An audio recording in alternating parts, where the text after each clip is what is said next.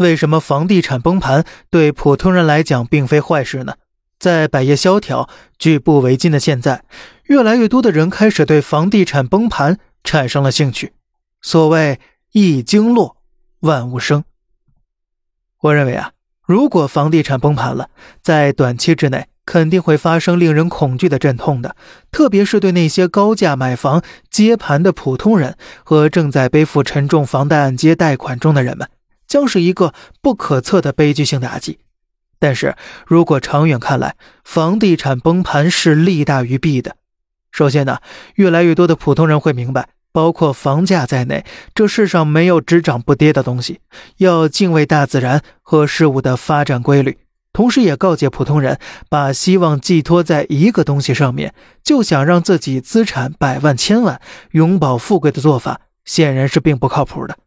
目前，中国的很多普通人缺乏对大自然和客观事物的敬畏，做事经常不理性或者情绪化。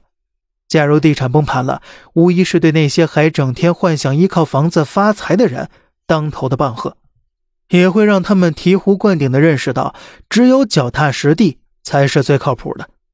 其次啊。如果房地产崩盘，在经历阵痛之后，随之将释放出天量的资金涌入其他行业，将会对经济发展产生巨大的好处。很多人可能给你灌输过这种荒谬的逻辑，他们说房地产行业不能崩，因为牵一发动全身。房地产行业的上下游还牵扯着大量行业，比如家电、装修、建筑等等数十个大行业和数百个小行业。房价一旦崩了，就会对如此多的行业造成严重打击。可是现在真正的经济问题是由高房价造成的内需萎靡。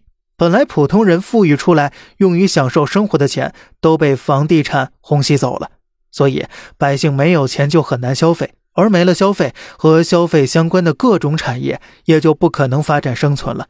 最后的结果就是全部通通完蛋，百业凋零。您看看，如今的服装业和餐饮业这两个与生活息息相关的产业，都已经是惨不忍睹了。更何况那些靠内需才能被推动发展的新兴的第三服务业，甚至一些和生活相关的高科技民用产业，从长远看来，其重要程度是房地产不能比拟的。老百姓们不是从草窠里离开蛋壳就活不了的蜗牛。没买房的人看到高房价望房心态，买过房的更被房贷所束缚的担惊受怕。许多人终其一生为房所困，连基本的生活享受都很困难了，美好生活变成奢望。因为内需的萎靡不振，很多企业所发明创造的制造业升级产品，最终不得不放弃。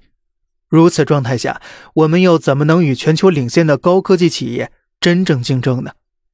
房价崩了，很多相关产业短时间内肯定是会受到影响的。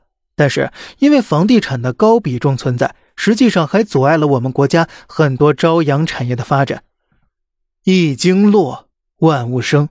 只有消除高房价，让房地产回归正常，内需才能真正振兴。激活各行各业的蓬勃创新发展，人们才能在享受各行各业提供服务的同时，各行各业也才能更好的提高自己的水平以及竞争力，并且形成良性的发展。回顾历史，我们发现世界上没有任何国家是真正由于房地产崩盘而真正垮掉的。像是日本和美国这种发达国家，即便经历过房地产崩盘。之后也没有真正动摇他们发达国家和高科技制造业大国的地位。